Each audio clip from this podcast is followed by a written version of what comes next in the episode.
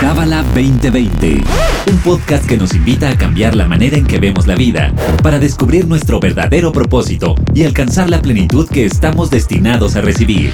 Pareja, familia, negocios, astrología, espiritualidad. Escúchanos semanalmente para saber cómo aplicar esta sabiduría universal en tu día a día. Bienvenido, bienvenida a este primer episodio del podcast de Cábala. Yo soy Bianca Pescador, soy estudiante del Centro de Cábala en México y estoy súper emocionada de estar como anfitriona de este podcast, que es un sueño hecho realidad de muchísima gente que estamos aquí. Y para este primer episodio invitamos al maestro David Varela, que es uno de los favoritos. Bueno, a todos los amamos, pero David es como, tiene una magia especial. Me acaba de arreglar la computadora en tres segundos. Eh, David, bienvenido. ¿Cómo estás, Bianca? ¿Cómo estás tú que estás escuchándonos? Estoy muy emocionado yo también de estar acá. Estoy muy feliz que estamos arrancando esto. Inaugurando el podcast. Así es. Y David, la primera pregunta con la que vamos a empezar, este primer episodio va a ser de introducción para toda la gente que tiene curiosidad acerca de la cábala, pero que no se ha acercado todavía, a lo mejor por Instagram, a lo mejor en Facebook, pero no ha venido a un centro, no ha leído un libro. ¿Cómo les explicamos qué es cábala? Bueno, te voy a hacer una pregunta yo a ti. Para poder, para poder explicar qué es Kabbalah, me gustaría preguntarte, ¿qué te gustaría o qué piensas que a las personas le gustarían recibir en sus vidas? ¿Qué les gustaría tener más en sus vidas? Dime. Satisfacción, éxito, alegría, felicidad, paz, tranquilidad. Quiero todo. Ah, oh. dinero. Está muy bien, está muy bien. Eso es lo que. Mira, yo siempre cuando me hacen esa pregunta de qué es Kabbalah, siempre respondo con esa pregunta de qué queremos recibir. Y en verdad es impresionante porque tengo 10 años de estar enseñando esta sabiduría y siempre la respuesta es la misma. Siempre las personas, como tú lo estás diciendo, es verdad. Todo el mundo quiere recibir lo mismo, ¿verdad? Todo el mundo quiere recibir paz, alegría, salud, felicidad, motivación, levantarse felices en la mañana, con ganas, con energía. Y en verdad muchas veces no es así, ¿ok? Y la Kabbalah, la palabra Kabbalah, es una palabra en arameo que viene del verbo también en arameo, el verbo lekabel. Y lekabel significa recibir. ¿Ok? So, en verdad lo que la Kabbalah nos enseña es a cómo recibir más en la vida. Es una sabiduría espiritual que nos enseña a cómo estar más plenos, cómo estar más llenos. Obviamente sabemos que si más personas compartieran y si nos ocupáramos más los unos de los otros, tuviéramos un mundo mejor. Y vivimos en un mundo que en verdad las personas es todo lo opuesto, ¿no? Tiene que pasar una gran catástrofe para que realmente vayamos y salgamos a ocuparnos de los demás. Y eso es lo que yo, llamo una ocupación reactiva. Mm. ¿Verdad? Es una ocupación porque pasó algo, entonces voy a salir de mi zona, de mi día para poder ayudar a esta otra persona. Pero si todos aprendiéramos realmente a recibir y a estar plenos y a vivir constantemente más plenos, más plenos, más plenos, tuviéramos tanto que nuestro status quo fuera el compartir. Cuando alguien está lleno, quiere dar. Cuando alguien está vacío, quiere que le den. Entonces, primero tenemos que aprender a estar llenos para llegar a ese lugar en el cual verdaderamente podemos afectar y estar constantemente ocupándonos de los demás. Tenemos, que, tenemos que de alguna manera empezar a preguntarnos por qué no estamos llenos, por qué no estoy lleno, qué me está pasando, qué, qué sucede, ¿verdad?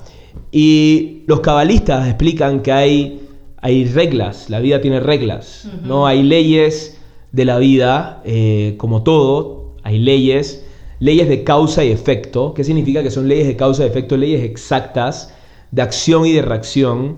Es más, la ciencia, muchas personas piensan que la cabala es una ciencia y sí tiene algo de ciencia porque la ciencia se basa en experimentación. ¿Verdad? Cuando un científico tiene una teoría, la experimenta y después saca una ley. Y por eso llamamos a estas leyes espirituales leyes, porque se experimentaron, se experimentan, las podemos experimentar todos y ver los resultados de causa y efecto en nuestras vidas. Entonces, obviamente yo puedo estudiar estas leyes, pero si no las aplico a mi vida, no, van a, no, voy a tener la sabiduría de ellas, no, no van a ser parte mía, van a ser tú sabes, algo lindo que leí, un slogan bonito que vi. Y en verdad mis maestros nos han, nuestros maestros nos han enseñado estas leyes para que las apliquemos a nuestra vida. Y a medida que uno va creciendo y aplicando esto a su vida, y va viendo que va manifestando más plenitud, más felicidad, te das cuenta que realmente si es cierto. Ya nadie te lo tiene que contar, nadie te tiene que decir, no, mira, es que mira, la Kabbalah dice, es algo que se vuelve tuyo. Es algo que ya tú conoces que es así. Y a veces es como que tomarte esa pildorita azul, ya no hay vuelta atrás, ya no, ya no puedes engañarte y decir, no, ya no, esto no es así, no, sabes que es así.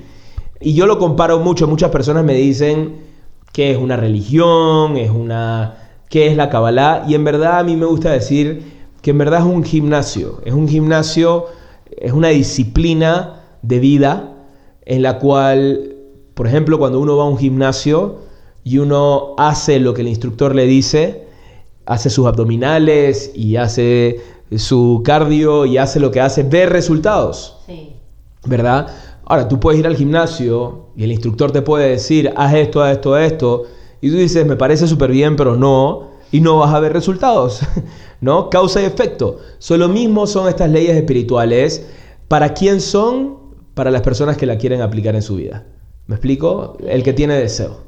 Y lo que me dices me hace pensar como en un vaso de agua, ¿no? Que siempre decimos, bueno, medio lleno, medio vacío. Ahora imagínate si estuviera rebosante, podríamos como compartir y compartir y compartir. Me encantó eso que dijiste, David. Y la segunda pregunta es, nos han preguntado mucho si Kabbalah es una religión, si hay que ser judío, si hay que ser católico, agnóstico, o sea, eh, puedo entrar, eh, ¿por qué traen el gorrito y las mujeres? Y, ¿No? Como que hay esta confusión, digamos, entre... Yo, por ejemplo, que llevo seis años estudiando, luego me preguntan, ¿ya eres judía? Y yo, mm, no. Entonces, ¿qué, podríamos contestar aquí? Ok, so, sí hay, mucha gente relaciona obviamente la Kabbalah con el judaísmo. Eh, las religiones en general, son una manifestación de la espiritualidad. ¿No? ¿Qué significa? La espiritualidad es transformación en todas las religiones y, en verdad no solamente en las religiones, cada revelación de sabiduría en el mundo, inclusive la ciencia, la filosofía, hubieron personas detrás de que iniciaron ese, esos movimientos o, o fueron canales de eso, llámese Jesús, Moisés, me explico, Buda, eh, Mohammed, quien sea, que verdaderamente tuvieron una revelación espiritual, tuvieron una conexión. Y tenemos que ver como, imagínate que hay como un internet enorme en los mundos superiores de sabiduría, de claridad, que si nosotros pudiéramos conectar con eso, bajamos un cachito, ¿no? Como tú en tu computadora te conectas con el internet y bajas un cachito del internet, ¿no? Muchas personas dicen, lo bajo de la nube, ¿dónde está esa nube? ¿Qué, qué nube es? Bueno, espiritualmente también hay una nube espiritual de información que está en un universo paralelo de nosotros y cuando conectamos con eso, revelamos algo. Entonces, ¿qué son las religiones? Son revelaciones de esa verdad, de esa conciencia colectiva, de esa nube espiritual, por llamarlo así. Entonces, ¿qué es la Kabbalah? La Kabbalah es las herramientas y las leyes para acceder a eso. ¿Me sigues? Para poder conectar con eso y tener nuestra verdad, conectar con nuestra verdad, conectar con nuestra claridad individual de cada una de nosotros. O sea, sería como el password. Es como el password. Es como el, el, ¿Te acuerdas del modem que cuando prendías y hacía ese sonido raro? Ese, esa es la... ¿No? Son literalmente, son las herramientas y mi, maestro el Raspberry dice que es tecnología. Es tecnología que te permite conectar con eso. Entonces, si lo vemos desde ese punto de vista, porque una vez que aprendemos a, a estudiar nos damos cuenta que eso es bastante universal, ¿no? Esto no es para un grupo de personas, y ahora voy a explicar eh, en qué se asocia el judaísmo. No es para un grupo de personas, es para todas las personas del mundo, como lo dije, que tengan deseo, que tengan deseo de conectar, de traer, de conectar con su verdad. Y el judaísmo, y si vamos a la historia, ¿verdad? Eh? Inicia con Abraham, ¿no? Abraham, Isaac, Jacob. Viene después de Jacob, tiene 12 tribus, tiene 12 eh, hijos, que cada uno es una tribu, y uno de ellos se llama Yehuda, y es la única tribu que sobrevivió. Y de ahí viene la tribu de Judea, que hoy en día se conocen como los judíos. ¿Ok? Ahora, ¿qué tenían estas personas? ¿Qué, eran, era Abraham? ¿Qué era Isaac? ¿Qué era Jacob? Tenían este conocimiento espiritual de conectar con esa nube. ¿Ok? Entonces, de alguna manera las herramientas que existen, porque son todo, todo lo que vemos, que hoy, obviamente muchas cosas son una, se ve como una tradición o una religión.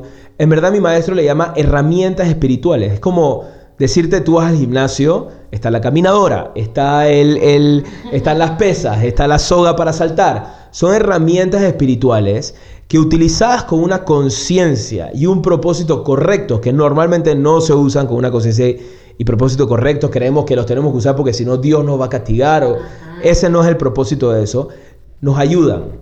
Es una herramienta, literalmente verlo como una herramienta. Si la uso, tiene un efecto positivo, con una conciencia tiene un efecto positivo. Pero también yo puedo decir, ¿sabes qué? No lo quiero usar. Y está bien, es como si tú fueras al gimnasio y dices, ¿sabes qué? Yo no quiero montarme en la caminadora, yo quiero alzar pesas.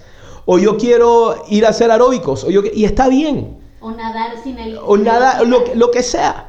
¿Verdad? Entonces, todos los rituales que vemos, y no solamente en el judaísmo, en todas las religiones tienen que tener un propósito más elevado que simplemente hacerlo porque me dijeron que hay que hacerlo. ¿Cuál es el propósito detrás de eso? Ya sea rezar el rosario, ya sea, tú sabes, eh, trepar una montaña de rodillas para llegar al altar de una iglesia, o ya sea lo que sea, tiene que tener una conciencia y un propósito. No es para ser parte de algo o para caerle bien a otros o para lo que sea. Tiene que haber una intención detrás de eso. Y lo que estudiamos en la Kabbalah es cuál es la intención, no solamente de esas cosas, cuál es la intención de la vida. ¿Por qué compartir? ¿Porque mi abuelita dice que es bueno compartir? No, ¿qué me, qué me trae el compartir? ¿No? ¿Qué ¿Por qué me interesa a mí salir de mí, de mí y darle algo a otras personas? ¿Por qué, lo que sea, por qué tenemos que comportarnos de la manera que siempre nos han dicho que tenemos que comportarnos. Yo cuando antes de estudiar Kabbalah me hacía esa pregunta, como ¿por qué tengo que ser buena gente? ¿O por qué tengo que, o por qué tengo que cuidar de esto? ¿Por qué tengo que cuidar de lo otro? Porque me dijeron que es así, la sociedad lo dice. ¿Y qué tal si no? ¿Y qué tal si yo decido, sabes qué, ahora quiero robar? Yo veo mucha gente que roba y, y le va bien en la vida. ¿Por qué no lo hago yo también? ¿Y qué pasa? ¿Verdad? So, en verdad entender estas leyes espirituales y qué es lo que realmente está pasando que no somos conscientes de lo que está pasando, automáticamente te hace entender que no te conviene ser reactivo, que en verdad no te conviene, que te estás lastimando a ti mismo sin darte cuenta. Se trata de elevar la conciencia, ser más conscientes de nuestras acciones. Y todos tenemos que ser más conscientes. Desde, y no es para un estatus social, desde el más rico hasta el más pobre, desde el más poderoso hasta el más débil, desde cualquiera religión, cualquiera, cualquiera creencia, todos necesitamos estar más conscientes de lo que realmente está pasando. Y hoy en día la Kabbalah se ha abierto tanto. Entonces estamos viviendo una, una era muy, muy, muy importante, que es la era de la información. Y todo es accesible. ¿no? Y antes tal vez nos tomaba años poder conocer la verdad de algo. Hoy en día en segundos podemos tener un, juicio más acertado de lo que realmente está pasando. Eso ya no nos pueden echar cuento. Y tal vez nos aferrábamos a ciertas cosas y asimismo, cuando antes nos quedábamos años aferradas a ciertas personas o cosas o creencias, en un segundo se desmoronaban, ¿no? Ahora más rápido se desmoronan. ¿No? Entonces la gente está preguntándose, ¿de qué se trata esto? ¿De qué se trata la vida? Y la respuesta es que cada uno, cada uno de nosotros tiene la verdad dentro de sí, pero tenemos que aprender a conectarla. Tenemos que aprender a conectar con, nuestra luz, con nuestra energía. Y en verdad, lo que te pregunté al principio, de qué quieres recibir, y tú me dijiste, quiero felicidad, quiero amor. Ese es el resultado. El amor, la felicidad, la plenitud, es el resultado de conectar con, tu ser, tu, yo interno. Hay algo muy poderoso de esto que muchas personas critican, o sea, no quiero decir critican a las religiones porque las religiones en sí tienen, todas las religiones tienen enseñanzas hermosas, bellísimas, ¿no? Ama a tu prójimo como a ti mismo, o sea, todo, todo, tienen enseñanzas que si nos vamos a los textos son hermosas. Obviamente los humanos, porque tenemos ego y tenemos negatividad, hemos hecho desastres. Claro, hemos hecho desastres, pero es parte de la naturaleza humana, o sea, tampoco es que hay que culpar a este o este o el otro, es parte de la naturaleza humana. Ahora, muchas personas critican mucho las religiones porque dicen están ahí para dominar a las masas, están ahí para controlar a un grupo de gente. Y algo que a mí me encanta de esta sabiduría es que si verdaderamente la aplicamos bien y hacemos nuestra, nuestra chamba, ¿verdad? Como si vamos al gimnasio y hacemos nuestra chamba, ¿qué te hace ir al gimnasio? Te hace a ti más fuerte, te empodera a ti. No empodera al instructor, no, no le da más fuerza al instructor ni le da más fuerza, te empodera a ti, te hace a ti más saludable, más energizado, más con más ganas. Soy igual, si uno aplica estas herramientas a sus vidas, te empoderas. Y eso es algo que por mucho tiempo muchas personas no han querido verdaderamente revelar esta sabiduría porque no les conviene de alguna manera que, que empoderar, empoderar al individuo, a cada uno de nosotros. Y estamos en un momento que tiene que ser sí o sí. Y gracias a nuestros maestros, en verdad, gracias al Raf y Karen, que en verdad fueron contra viento y marea para abrir esta sabiduría a las masas, es que hoy podemos tener este acceso a estas herramientas tan poderosas. Sí, ha sido increíble. Y David, otra pregunta que nos hacen mucho es la astrología. En la Cábala creemos mucho en la astrología, entonces estamos atentos de la luna nueva y la luna llena y la luna no sé qué. Platícanos un poco por qué importa tanto la astrología en la Cábala. Cuando empezamos a estudiar más a profundidad la Cábala, eh, una de las cosas que nos dice es que hay 10 dimensiones espirituales. En verdad hay mucho más, pero vamos a decir 10 categorías de dimensiones o 10 dimensiones espirituales entre este mundo físico y la dimensión más elevada es una fuente infinita de abundancia que emana luz constantemente. Pero en esas 10 dimensiones hay, vamos a decir que cada dimensión que le sigue es como un filtro, que filtra esa luz cada vez más y más y más hasta que llega a este mundo físico, que es una versión muy tenue de la totalidad de esa energía que existe realmente en una dimensión espiritual más elevada. Entonces en esas dimensiones intermedio hay energías que nos afectan y que van determinando las siguientes dimensiones y van determinando este mundo físico. ¿Ok? So, la astrología es una forma para leer qué es lo que está pasando en dimensiones más elevadas. No es la dimensión más elevada de todas, que es esa luz infinita, sino en dimensiones intermedias que nos afectan.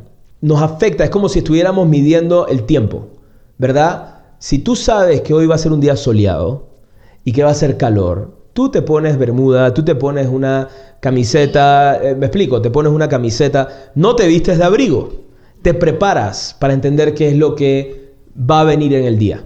¿Ok?